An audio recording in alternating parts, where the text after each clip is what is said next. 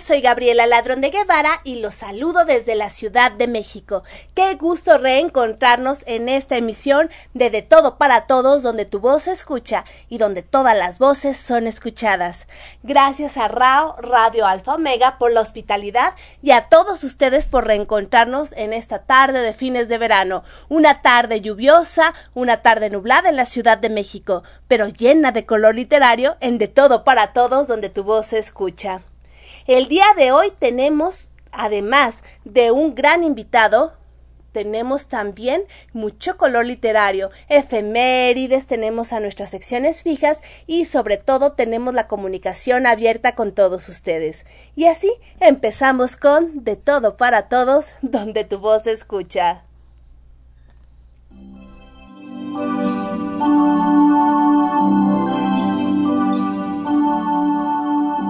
Continuamos en De Todo para Todos, donde tu voz se escucha. Aquí, en Radio Alfa Omega, con su anfitriona, Gabriela Ladrón de Guevara.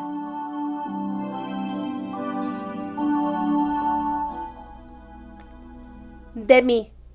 La felicidad la conocí escasa, efímera, y es que, ¿cómo saber que no era feliz? Si nunca lo fui hasta hoy hasta hoy que me permito ser yo, hasta hoy que cada aspecto de mi vida es por mí. Si río, es por mí, que si lloro, es por mí, que si sueño, que si caigo, que si vuelo, es por mí. Nunca se había tratado de mí, y ahora que es así, estoy feliz. No sé cuánto dura el sentimiento, pero hoy, hoy, me permito ser feliz. Dulce Anaí González, Estado de México. Poesía de Morras. Como en todas nuestras emisiones, contaremos con Poesía de Morras como parte de nuestra campaña permanente para evitar el maltrato hacia mujeres y niñas. Les recordamos que de todo para todos, donde tu voz escucha, es parte de los días 25, los días violeta, y también tiene una campaña permanente de lucha contra la violencia hacia mujeres y niñas. Así que escucharemos a Poesía de Morras. ¿Y cuáles son las efemérides del día de hoy? Hoy es un día muy especial, con muchas celebraciones importantes, algunos momentos para recordar y sobre todo para hacer conciencia. Hoy es el Día Internacional de la Mujer Indígena. ¿Por qué? Porque de esta manera se visibiliza, se le da voz y además se le reconoce a las mujeres indígenas que juegan un rol esencial en la supervivencia y permanencia de su cultura, así como en su lengua y también su carácter, ¿por qué no decirlo? Les recuerdo que de las personas en general en Latinoamérica que pertenecen a los pueblos indígenas, el 59% son mujeres, es decir, más de la mitad, y sin embargo son el sector más oprimido de la sociedad y de la sociedad en general. Esto se debe a su género, en primer lugar porque la mayoría de los pueblos indígenas, y me atrevería a decir que de los pueblos del mundo, son machistas. Se les priva a las niñas de educación y muchas de las prácticas de matrimonio son realmente brutales. La segunda discriminación se debe a su condición de indígenas, porque muchos países, aún en pleno siglo XXI, ven a los pueblos originarios como ciudadanos de segunda clase. Y la tercera situación en el nivel de discriminación es la pobreza, porque aún en pleno siglo XXI muchas mujeres indígenas no pueden ser dueñas de la tierra donde viven y trabajan, sino que pertenece al hombre de la casa, a que le deben pedir permiso para trabajarla e incluso para tomar de lo cosechado para vivir. Es una locura. ¿Y por qué este 5 de septiembre? Porque la fecha se debe a una heroína sudamericana, la, la indígena Bartolina Sisa, que nació en Cusco, Perú, el 24 de agosto de 1753. Esta mujer fue una eh, fue caudilla, fue organizó rebeliones de pueblos indígenas a través de los Andes y fue eh, atrapada por los españoles, violada, golpeada, torturada y por último ahorcada el 5 de septiembre de 1781 pero pasó a la historia como una de las mujeres más valientes, inquebrantables, insobornables, toda una heroína. una de las grandes heroínas que ha parido América. Así que ya saben, el día de hoy es Día de la Mujer Indígena. También el día de hoy recordamos en las efemérides el Día Internacional de la Beneficencia. ¿Por qué un día es el, en honor a la Madre Teresa de Calcuta? Un día dedicado por la ONU a promover el, de forma conjunta la Agenda 2030 para el Desarrollo Sostenible, con todos los objetivos de eh, las líneas generales de la ONU. Y en este caso, ¿cómo, ¿cómo podemos festejar este día? Bueno, con actividades de acuerdo a tus gustos y a tu naturaleza. Por ejemplo, puedes ser voluntario en una ONG, ayudar a personas necesitadas en el mundo, donar tapitas para reír, para vivir, etc. Y así que compartimos memoria. ¿Sí? Para todos ellos, también felicidades a todos los hermanos. Igualmente y no menos importante, hoy es el día de la vaquita marina. La vaquita marina está a punto de la extinción. Y eh, el día de hoy recordamos que este mamífero acuático mexicano está prácticamente a punto de dejar de existir. ¿Qué pasó? Bueno, eh, en México, por malas políticas públicas en cuanto a la pesca y por la gran cantidad de personas que buscan pescar a las totuabas, eh, un pez que en China tiene propiedades curativas milagrosas y que se pesca sin en México, que se pesca sin ningún límite, se pesca con redes y con estas redes se atrapa también a las vaquitas marinas que terminan pereciendo porque como son mamíferos no pueden salir a respirar. Imagínense cómo está de terrible la situación que de eh, en 1997 había 570 especímenes de vaquitas marinas y ahora se cree que son apenas 10 ejemplares los que quedan es terrible ver cómo este mamífero mexicano está a punto de la extinción. Es terrible y muy triste ver que por la manera en la que en la que hemos manejado el mundo estamos perdiendo especies. También hoy es Día Internacional del Mieloma Múltiple. ¿Qué es el melioma múltiple? Es un tipo de cáncer en la sangre caracterizado por el crecimiento anormal e incontrolable de las células plasmáticas, que son los glóbulos blancos que se localizan en la médula ósea y forman parte del sistema inmune. Esta enfermedad generalmente la padecen personas de edad avanzada, y también en la mayoría de los casos son hombres. Por lo tanto, es poco diagnosticada porque se puede confundir con otras enfermedades que tienen eh, síntomas comunes o síntomas similares, como la anemia, incremento de niveles de calcio en la sangre, insuficiencia renal, dolor corporal, genología. El tratamiento es con fármacos y en algunos casos se efectúa un trasplante autólogo de médula ósea. Con esto se puede controlar el avance de la enfermedad, aunque no es curable. En este día se llevan a cabo congresos, seminarios y simposios para eh, que los especialistas e investigadores compartan sus hallazgos y también se pueda tratar esta enfermedad. En esta ocasión, eh, mi primo, Andrés Gómez, hematólogo, dio una conferencia muy instructiva acerca de esta enfermedad, que si ustedes quieren verla con todo gusto les pasó la liga de Facebook. Y así, estos son efemérides del día de hoy, y continuamos en De Todo para Todos, donde tu voz se escucha, y todas las voces son escuchadas.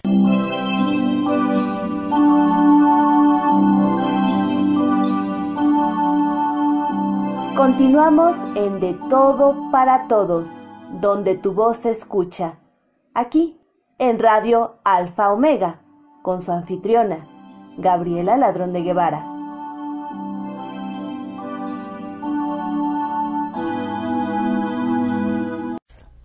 Y continuamos aquí en De Todo para Todos, donde tu voz se escucha, escuchando poesía de morras. La felicidad la conocí escasa, efímera, y es que ¿cómo saber que no era feliz? Si nunca lo fui hasta hoy, hasta hoy que me permito ser yo, hasta hoy que cada aspecto de mi vida es por mí, que si río es por mí, que si lloro es por mí, que si sueño, que si caigo, que si vuelo, es por mí. Nunca me había tratado así. Y ahora, ¿qué trato de mí? Soy feliz, porque no sé cuánto dude el, sentimiento, pero hoy, hoy me permito ser feliz. Dulce Anaí González, Estado de México, Poesía de Morras. Les recuerdo que aquí en De Todo para Todos, donde tu voz se escucha, estamos con la campaña permanente para evitar la violencia hacia mujeres y niñas. Aquí también recordamos los días naranja. Y no solamente tenemos esa, esa parte de nuestra labor social, sino también, hablando del Día de la Beneficencia, tenemos una de las eh, organizaciones en las que podemos colaborar de manera altruista. Es Reír para Vivir. Y de Reír para Vivir tenemos a la doctora Fiona y su cápsula de la risa.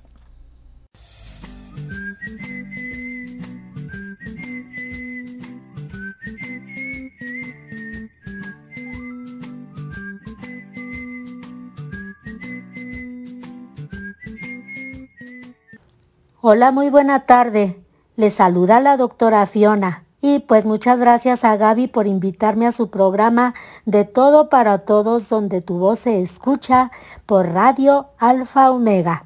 Y hoy les voy a platicar de los búhos, aves misteriosas, hermosas y enigmáticas que nos embrujan con solo mirarnos. Aunque son famosos por su visión, estas aves no tienen movilidad en los ojos y no tienen un campo de visión tan grande, pero lo compensan con su cuello de manera impresionante que gracias a su anatomía única les permite girar su cabeza a 270 grados y ver lo que hay a su alrededor. Son grandes cazadores y con un oído refinado. Sus orejas son asimétricas y cada una capta frecuencias ligeramente diferentes. Gracias a eso es que pueden identificar la ubicación de sus presas tan fácilmente, incluso debajo de la nieve.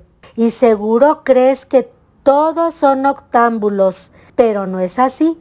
Algunos son diurnos, les gusta cazar de día como el búho gris también son maestros del camuflaje, son capaces de mimetizarse en su hábitat, a excepción de la Antártida.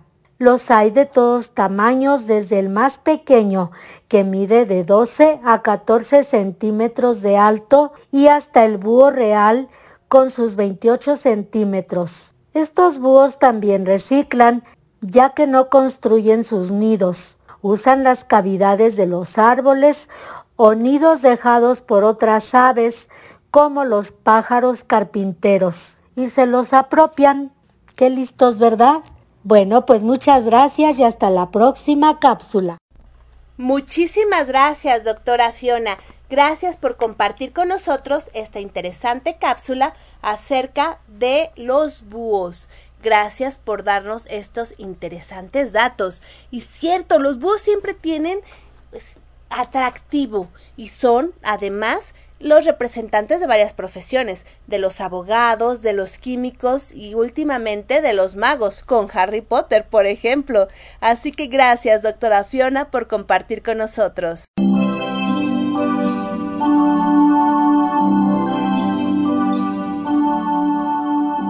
Continuamos en De Todo para Todos, donde tu voz se escucha. Aquí en Radio Alfa Omega, con su anfitriona, Gabriela Ladrón de Guevara.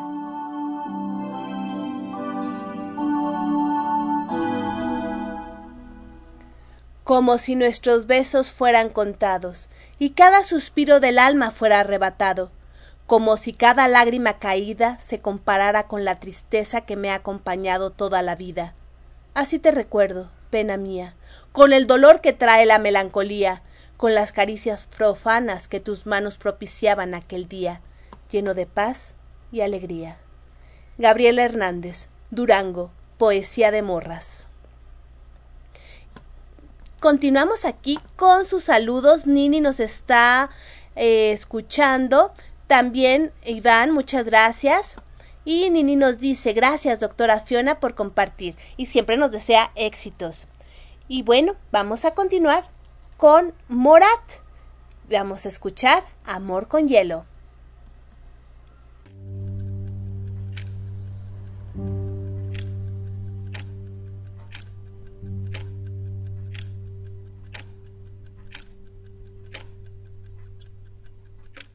Tú sigues siendo la prueba de que hay victorias que se pagan con dolor, que en el amor y en la guerra todo vale.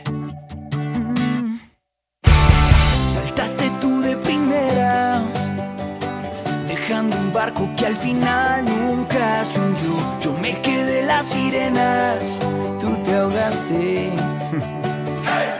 Yo ya me olvidé del nombre de tu perro y de esa despedida en la estación.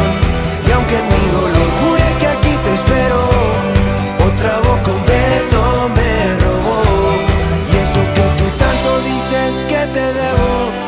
No vengas a cobrarme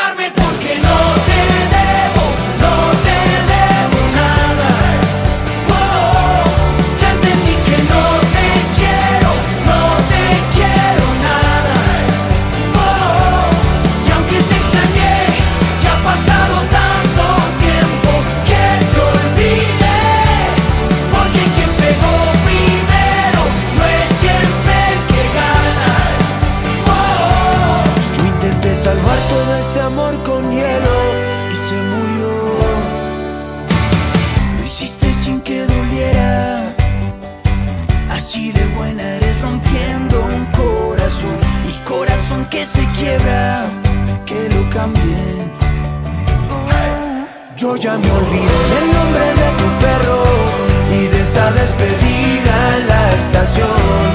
Y aunque mi dolor jure que aquí te espero, otra boca un beso me robó. Y eso que tú tanto dices que te debo,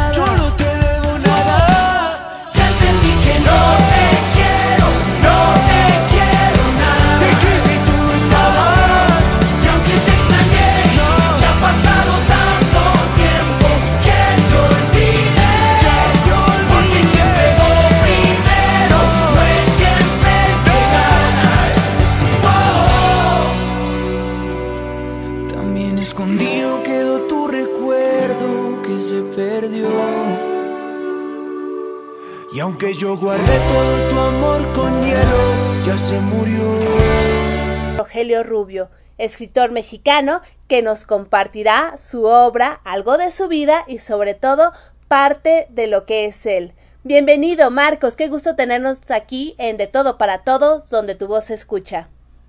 Muchas gracias, muy amable. Un gusto saludar Morelia, Michoacán, México. Para todos ustedes, en donde el público habla y todo el mundo escucha. Gracias por esta gentil y amable invitación, Gabriela, por permitirme adentrarme en el mundo de los oyentes que amablemente escuchan este interesante y significativo programa. Y para que todos ellos te conozcan, cuéntanos, ¿quién es Marcos Rogelio Rubio? Marco Rogelio Rubio López es originario de la ciudad de las Canteras Rosas de Morelia, Michoacán. Profesor de educación primaria de raíz, con maestría y doctorado en ciencias de la educación. Aún activo todavía profesionalmente con 47 años en el servicio profesional docente. Y bueno, en, eh, a producir de una manera más prolífica a en estos tiempos de pandemia, que fue donde mi- mis obras, mis actividades literarias eh, fueron en aumento consolidando algunos proyectos que tenía pendientes y que hoy están latentes en, mucha gente, eh, porque me he permitido tenerlos ya listos para... Uh, mis productos literarios están listos para ser difundidos entre la gente cercana primeramente a mí.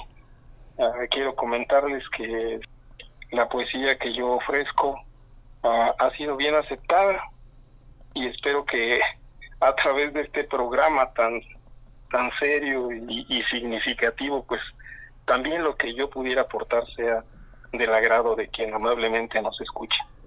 Gabriela.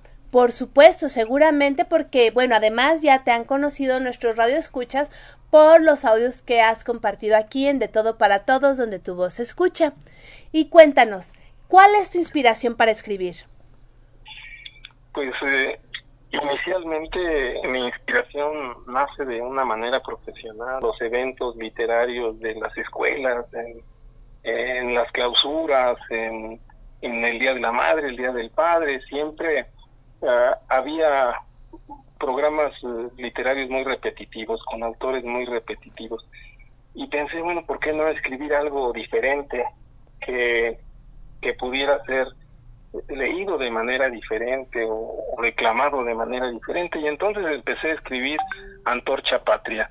Antorcha Patria es un libro que escribí en el año de 1990 y que quedó pendiente de, de ser editado que ahora en breve estará en manos de mucha gente.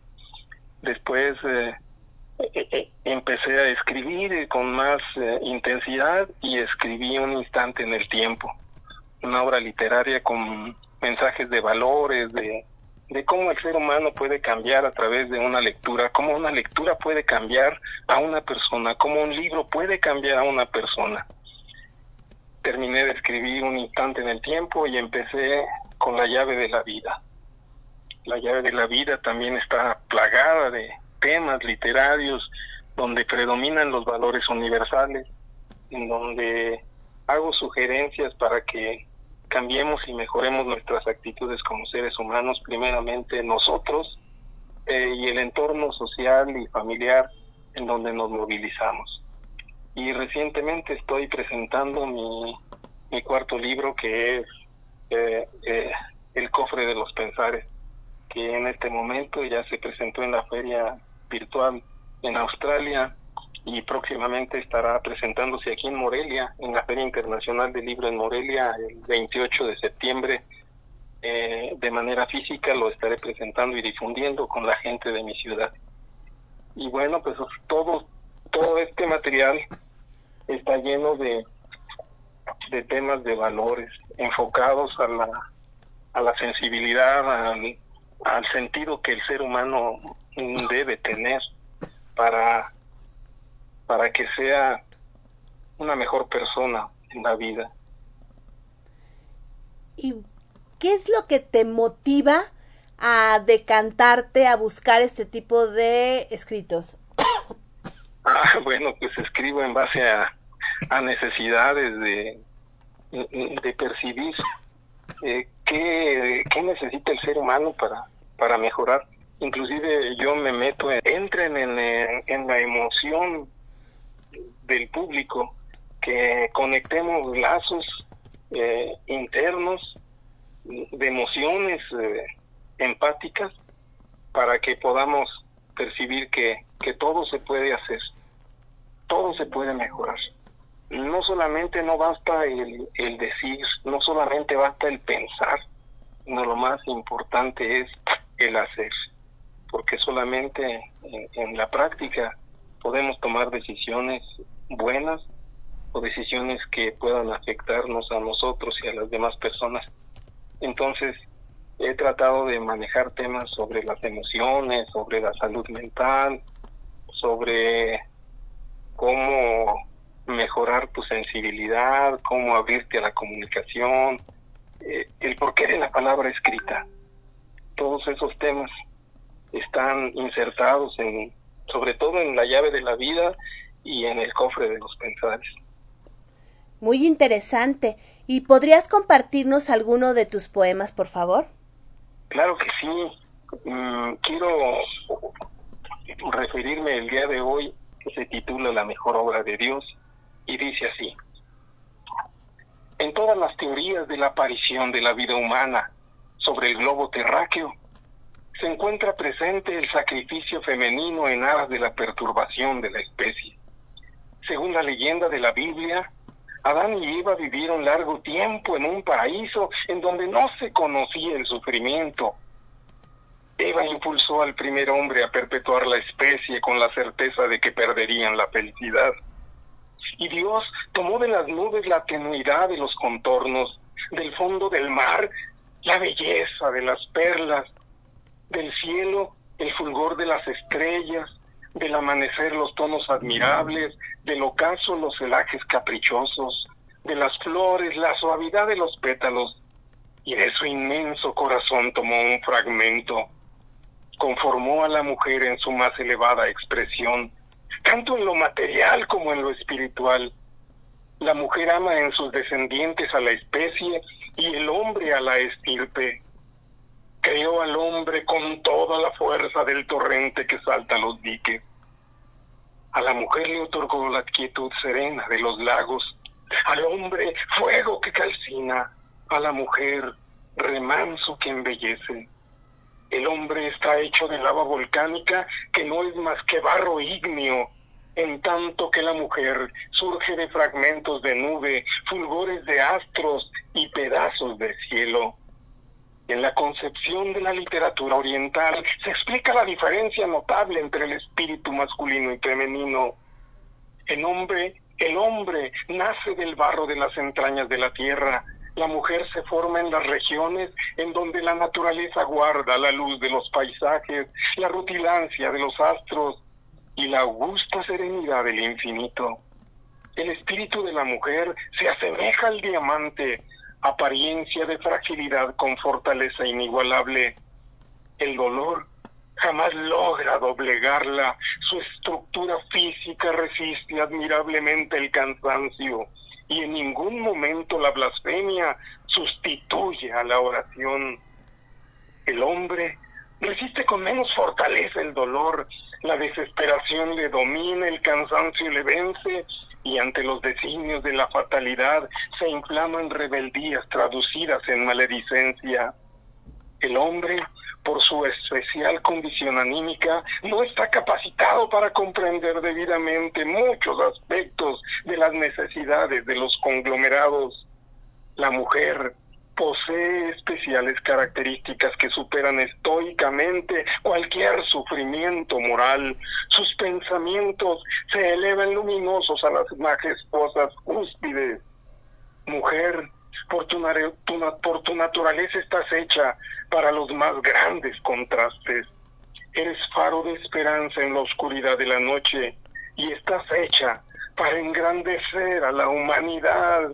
Mujer, eres la mejor obra de Dios. Muchísimas gracias.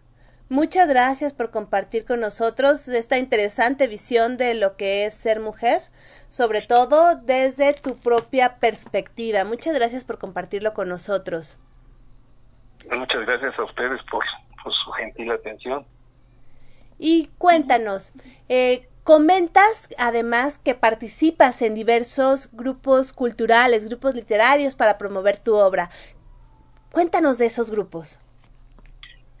Bueno, pues son muy variados los grupos que dirigen diferentes embajadores culturales en Centro y Sudamérica y que por las mismas participaciones que he tenido hacia con ellos, eh, algunos gentilmente me han nombrado embajador eh, en México, embajador literario y cultural, como en Colombia, como en Argentina, eh, a través del Cóndor Mendocino, como a través de, de Zaira Juárez en Santiago del Estero, Argentina, a, través de Guatemala con, con este eh, Beto, y, y bueno, con, con Bolivia, con Ecuador, eh, con Perú, con Chile, eh, eh, con Argentina también, con Silvia Minelono en, en Explosión de Letras,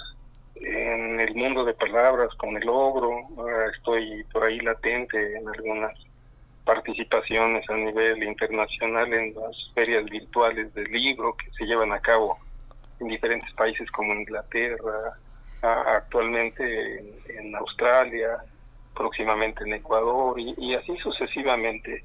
Estos grupos me han recibido con mucho aprecio, han valorado no solamente mis participaciones eh, como declamador, sino mis aportaciones literarias como escritor, como persona también parece ser que eh, les he pues les he caído bien en cuanto al manejo de mis sensaciones, mis sensibilidades, mis emociones, mis actitudes, mis acciones.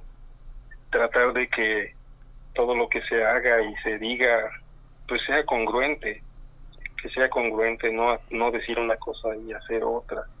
Eh, por eso he tratado de romper esquemas y conservadurismos para, para generar una mejor ah, acción y actitud hacia con quien comparto mis, mis espacios literarios. Y bueno, contigo también hemos tenido la oportunidad de, coparticipar en, en eventos de manera propositiva y eso me da mucho gusto. Y cuéntanos, en tu labor como embajador cultural, ¿qué actividades realizas? Como embajador cultural eh, me solicitan participar en, eventos de tertulias, declamando temas literarios míos.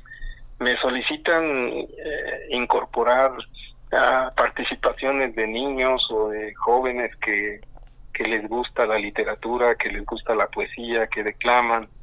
Y entonces en algunas de las instituciones escolares donde yo me muevo, donde yo participo profesionalmente, rescato poemas de niños, poemas de jóvenes o poemas de los mismos compañeros maestros que, que no han sido escuchados por, por alguna razón. Entonces yo rescato sus esencias y las pongo a consideración de, de los grupos donde se, se participa activamente con, con temas literarios. Recientemente eh, tuve una invitación también como embajador cultural a hacer partícipe de un programa de radio Planeta que se lleva a cabo en, en Argentina, que se edita en Costa Rica y se promueve en, muchas partes de Sudamérica. Entonces, eh, esa es una parte de del, del trabajo que como embajador me han asignado mm, no como una responsabilidad, sino como, como una participación activa de, de ser promotor de valores. Qué interesante. Sí, sobre todo porque trabajas y te desenvuelves en varios lugares y con personas muy diferentes. Sí, así es, trabajo con, no trabajo dando clase a los niños, ya tiene muchos años que dejé los grupos. Estoy trabajando activamente en un programa de una jefatura de supervisión escolar de jefatura de sector donde coordino actividades académicas con maestros, con jefes de sector, con supervisores escolares, y esto se mueve a, los padres de familia, dando charlas, dando recitales, promoviendo el arte literario entre las escuelas que eh, de nivel medio superior y superior. Yo trabajo como como académico dando clases de doctorado y de maestría y licenciatura en algunos espacios educativos. Y entonces en esos medios donde yo me muevo trato de, de que se promueva el arte literario aparte de, de, lo, de la parte académica. Muy bien, porque sí, hay que conjuntar ambas partes, porque finalmente no somos seres humanos con todo dividido sino que dentro de nosotros tenemos la parte académica, la parte artística, la parte científica y bueno, el expresarla sí es eh, difícil si no se tienen estas oportunidades. Así es, y sobre todo impulsar a que para tener una salud emocional hay que tener una buena salud física también y estar La buena salud te proporciona energía y te da ánimos y te impulsa a hacer mejor las cosas que estás haciendo.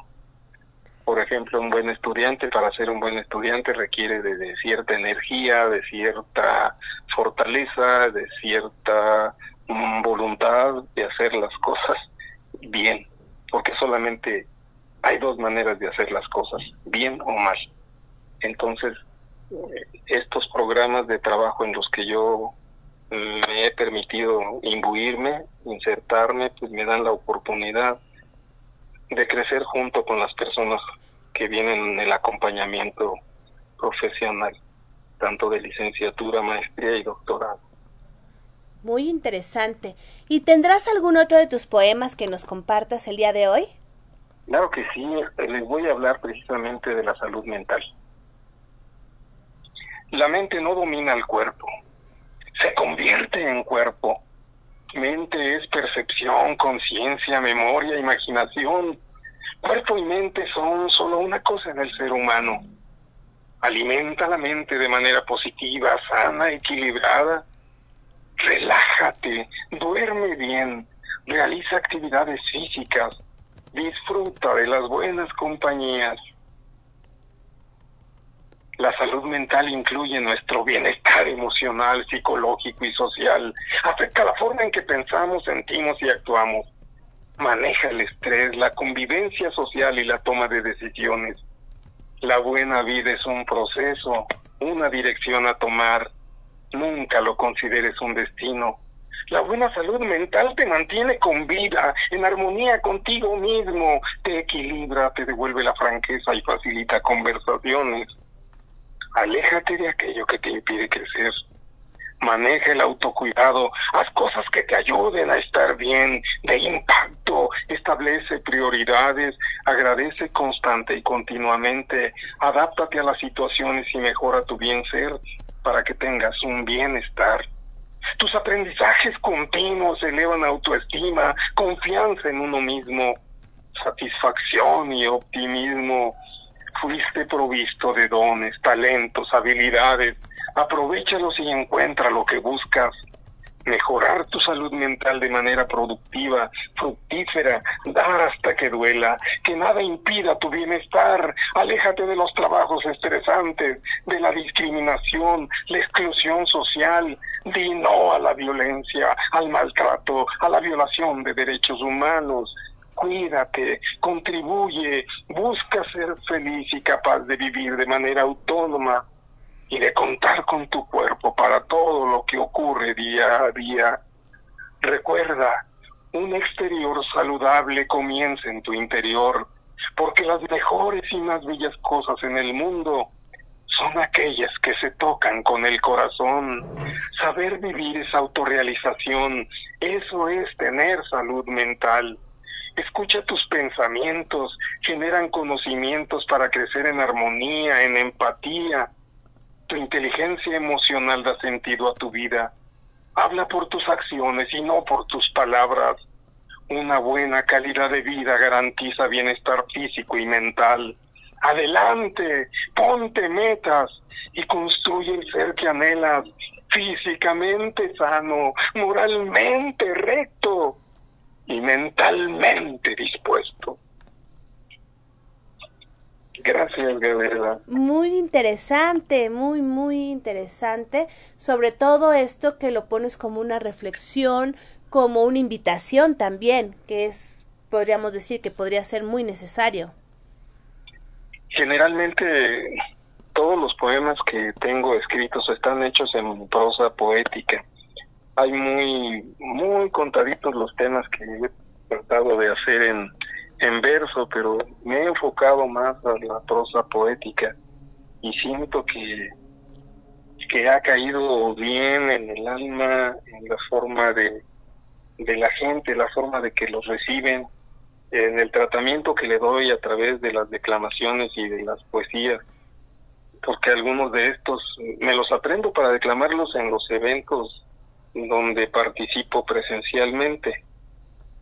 Y parece que les ha gustado mucho, porque aparte de que me muevo yo en la declamación, a mi auxilio de personas que algunas veces me acompañan con el piano en el fondo musical, otros con el violín, otros con la guitarra.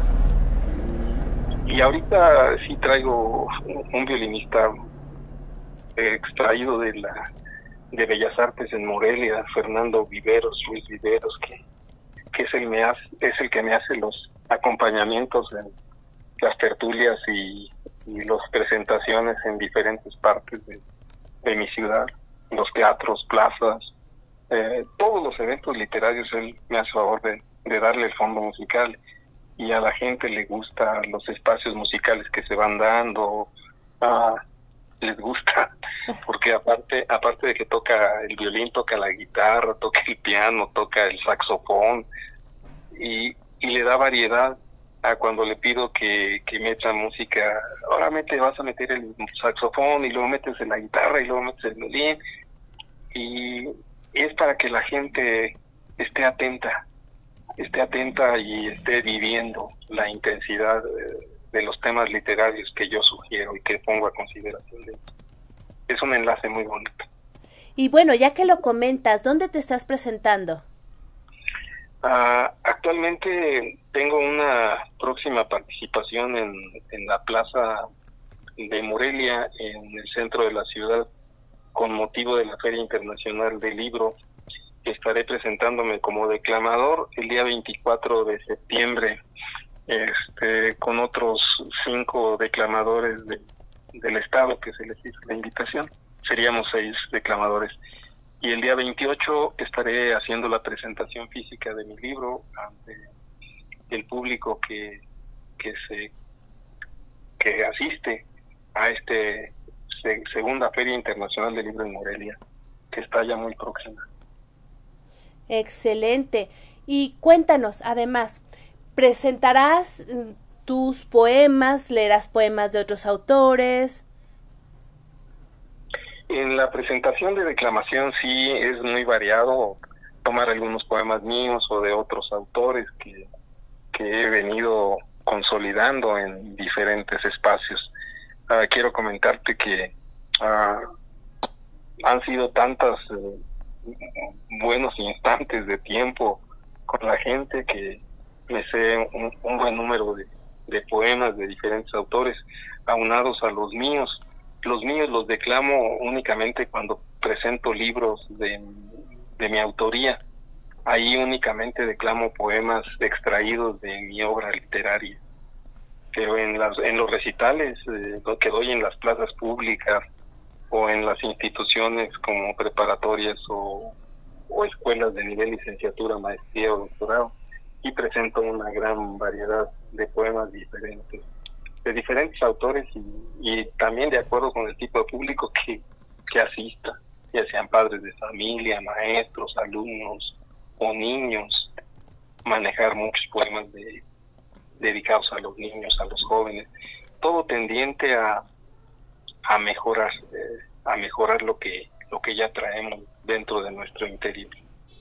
Qué interesante. Y bueno, ¿tendrás algún otro poema que puedas compartir con nosotros, prosa poética o quizás hasta microrelatos?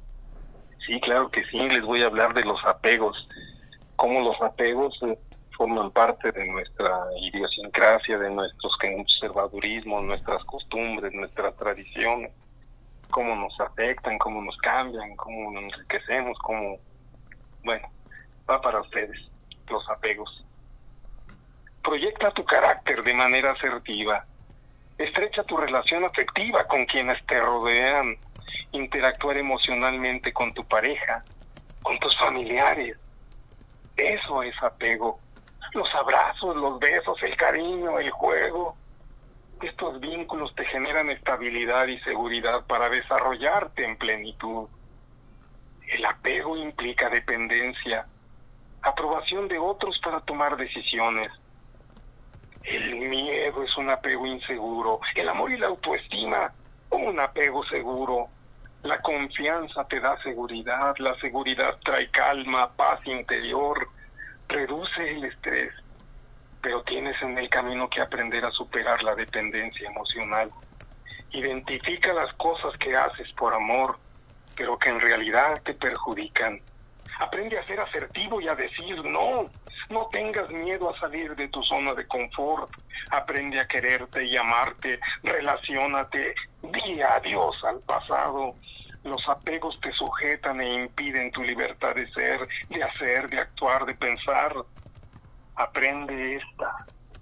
Aprende a estar bien a solas contigo mismo. Céntrate en ti. No te sientas ansioso. Controla tus impulsos para que vuelvas para que vueles alto. Desengánchate. No te aferres a lo que te genere dependencia. Rompe esquemas. Conservadurismos que te dañan. Suelta. Vive feliz. No vivas en la angustia, en la soledad que genera crisis emocional. Eres el artífice de tu vida, responsable de ti mismo. Recupera tu salud emocional, nutre tu mente de optimismo, disfruta del camino, no te aferres a cosas o personas. Hay que aprender a amar, a apreciar lo que se tiene y a involucrarnos en las relaciones de una manera sana y equilibrada. El apego no ayuda a avanzar es causa de insatisfacción. Céntrate en lo que tienes y no en lo que te falta, porque siempre habrá algo que nos falte.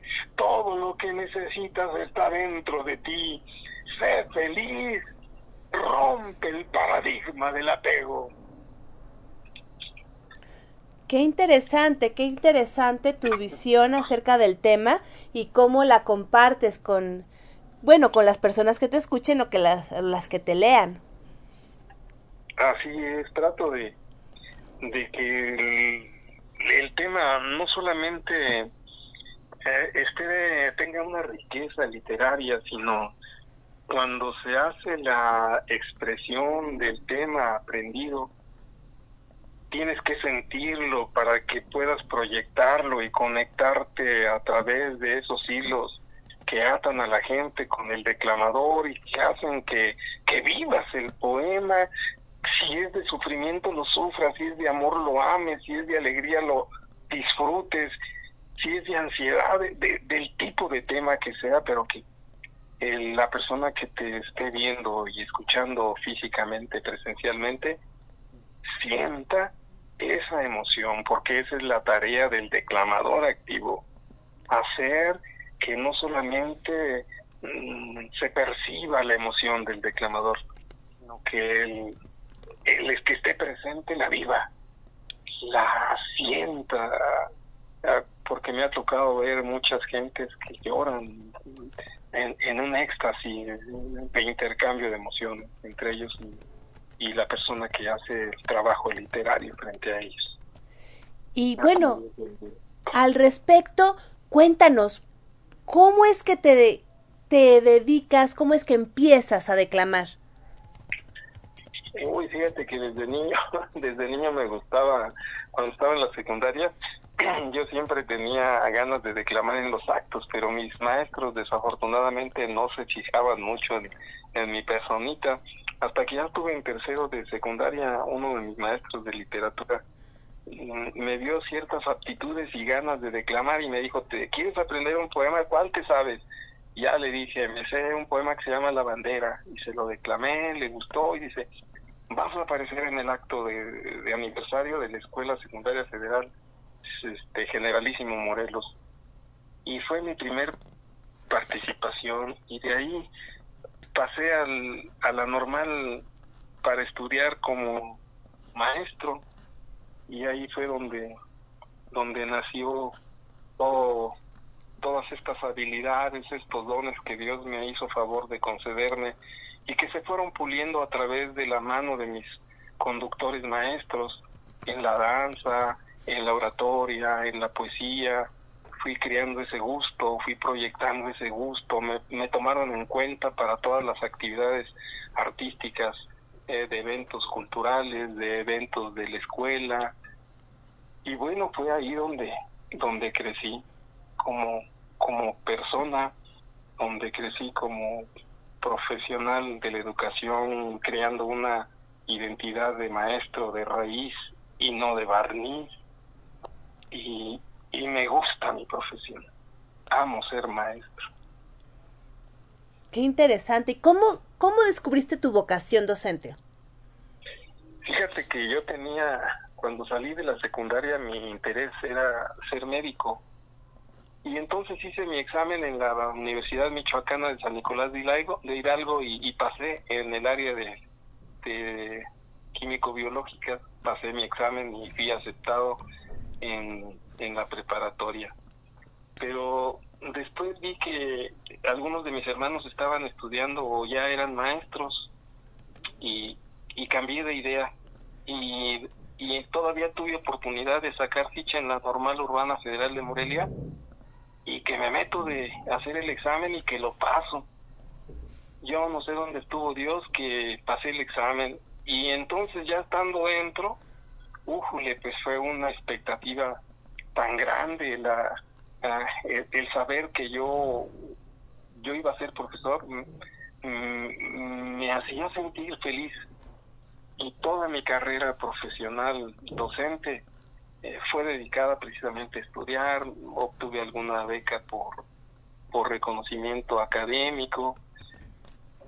Y de ahí para adelante, de ahí para adelante eh, soy lo que soy gracias a, a mis padres porque con su vida me dieron la oportunidad de ser lo que yo decidí ser y a mis maestros que han ofrecido sus vidas, sus horas de trabajo en beneficio de, quienes ahí nos proyectamos para ser alguien en la vida y, y lo conseguimos con la férrea voluntad, con la decisión y sobre todo con la fe. La fe de que puede uno alcanzar las metas que desea y se lo propone. Y ese es el mensaje que les doy a mis maestros y a mis niños o a mis a los padres de familia a la gente que me rodea, a mis hijos eh, igualmente trato de impulsarles. Tengo dos, tres hijos que, que son profesores, dos son profesores de educación primaria y uno es profesor de educación física y siempre trato de, de que el ejemplo sea el que permee para que ellos lo vean, lo, lo vivan, lo sientan y lo proyecten de una manera todavía mejor a como los padres somos. Y siguiendo en este espíritu de, de mentor, de educador, de profesor, ¿qué le recomendarías a las nuevas generaciones que se quieren dedicar a la literatura? Que nunca dejen de escribir, que nunca dejen de leer primeramente, porque un, un libro te cambia toda tu forma de pensar, de ser y de hacer. Entonces, primeramente, que les guste leer. Después de que lean, les van a hacer escribir. A lo mejor por obligación, primeramente, porque sus maestros de literatura o español así se los, se los pidan. Pero después, a quien le guste, le va a impactar y, empezamos haciendo, aunque sea poemitas dedicados a la novia, dedicados a la familia, dedicados al papá, a la mamá, a la escuela, al compañero de clase, a la compañera, a la vida, a la felicidad, a la alegría. Pero hay que escribir, siempre hay que escribir para que esto, poco a poco el tiempo te va a dar eh, nuevas ideas, más claridad, porque entre más dudas, más leas, más luz en tu cerebro, más conocimientos, pero que no te enseguezca la luz para que no llegues a la altivez y a la soberbia. Mantén la prudencia, mantén la sensatez y mantén la humildad ante todo.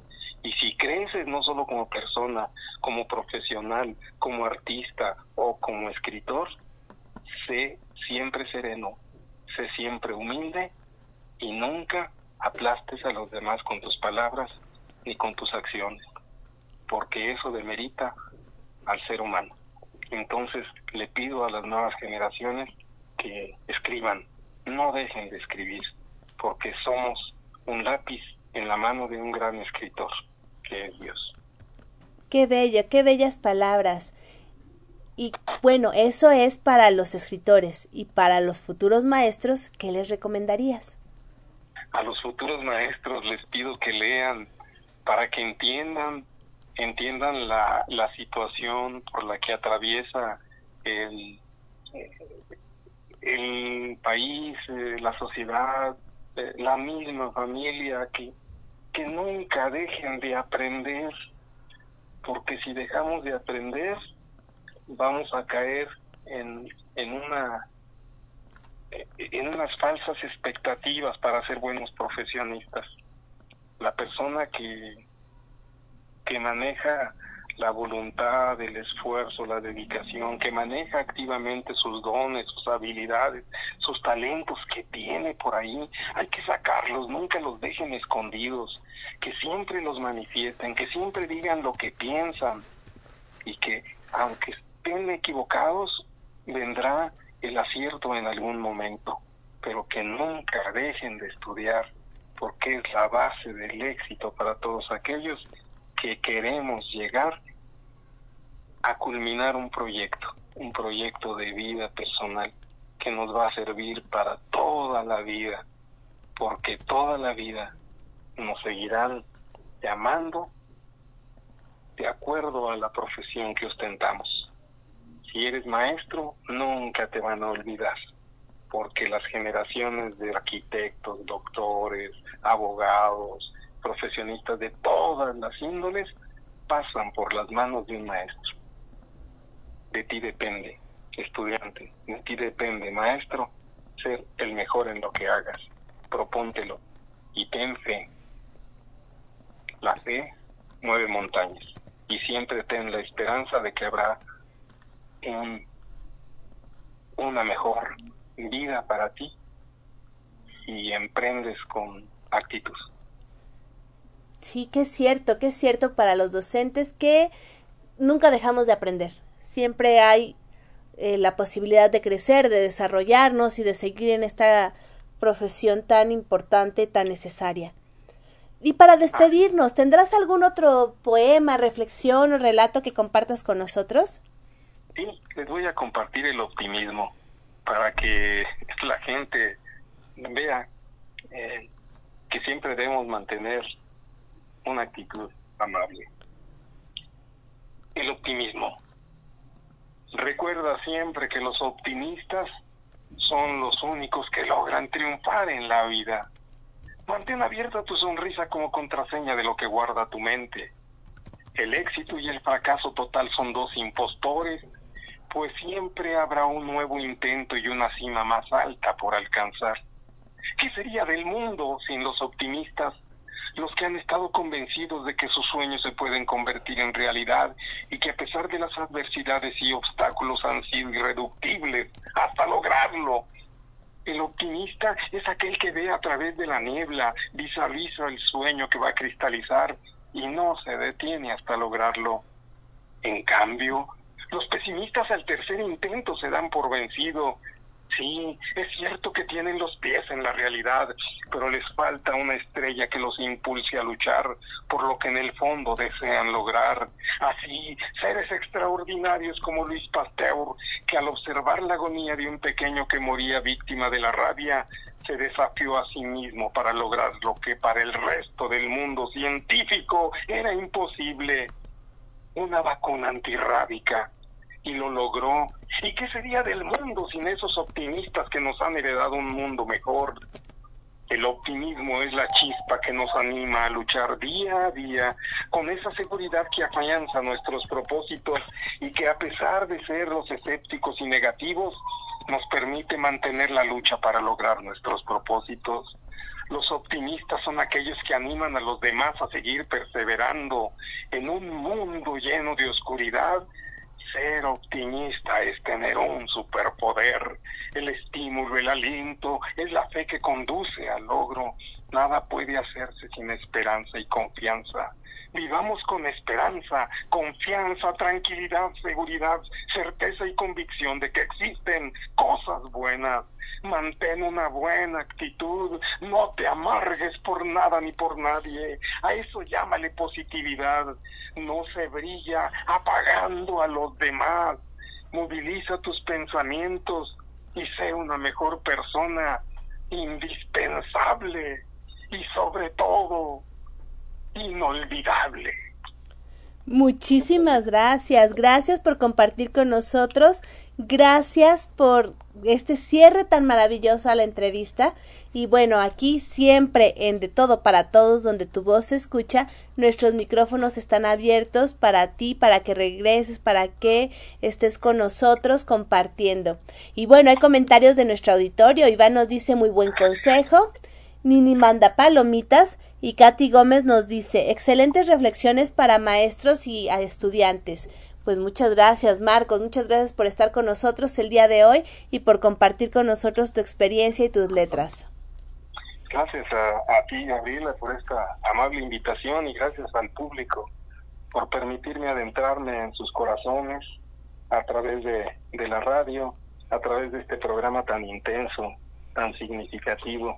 Y pues, gracias al auditorio y gracias a ti y a todas las personas que hacen posible este momento amable.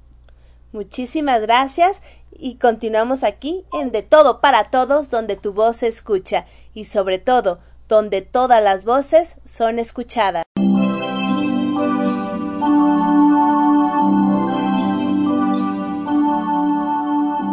Continuamos en De Todo para Todos, donde tu voz se escucha. Aquí, en Radio Alfa Omega, con su anfitriona, Gabriela Ladrón de Guevara.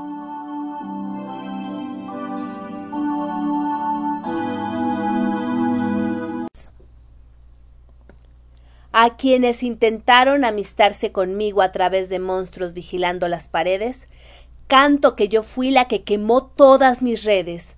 En los diluvios a trasluz sobre mi piel, sudé el pronóstico de mis muertes anunciadas. Con las sogas surgí entre las lagunas donde el sol cegaba, honrando gloriosa a mi mente alada. Y mi mar de fuego ardiendo en el alma, retiemblen los relieves con esto que siento, porque grita descubierto mi pecho, que sólo al viento le pertenezco. Luna Cuatro Espejos, Monterrey, Nuevo León, Poesía de Morras. Y continuamos aquí en De Todo para Todos, donde tu voz se escucha y donde todas las voces son escuchadas.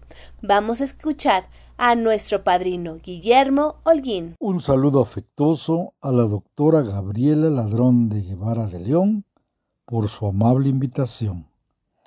El día de hoy les quiero compartir un poema que se llama Tlaloc de Efraín Huerta, poeta nacido en Silao, Guanajuato.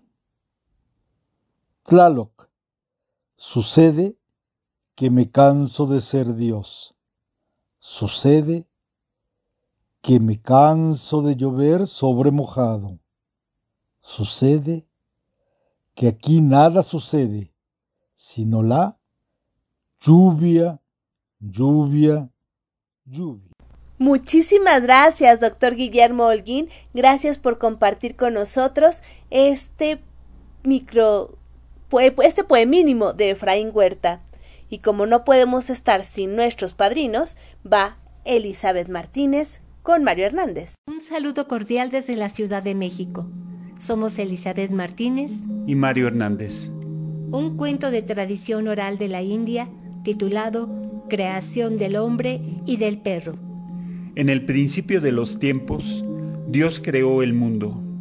Puso sobre él los árboles y los animales que se arrastran. Luego el Creador tomó arcilla e hizo con ella al hombre y a la mujer. Cuando se fue a descansar, ya tarde en la noche, llegó la serpiente y se aprovechó del sueño divino para devorar a las dos figuras humanas. Al despertar Dios, tuvo que dedicarse nuevamente a la trabajosa tarea de dar forma al hombre y a la mujer. Pero una vez más, la serpiente llegó durante la noche y los devoró. Esto sucedió tres veces hasta que, cansado Dios de ver su labor destruida cada noche, decidió crear al perro antes que a los hombres. Entonces sí, tomó arcilla y dio forma al hombre y a la mujer como hiciera las veces anteriores, y se retiró a descansar. A la noche, cuando llegó la serpiente, el perro ladró en señal de alerta, y la maligna tuvo que huir. Desde entonces, el hombre y la mujer han vivido sobre la tierra. Y el perro ha guardado su descanso.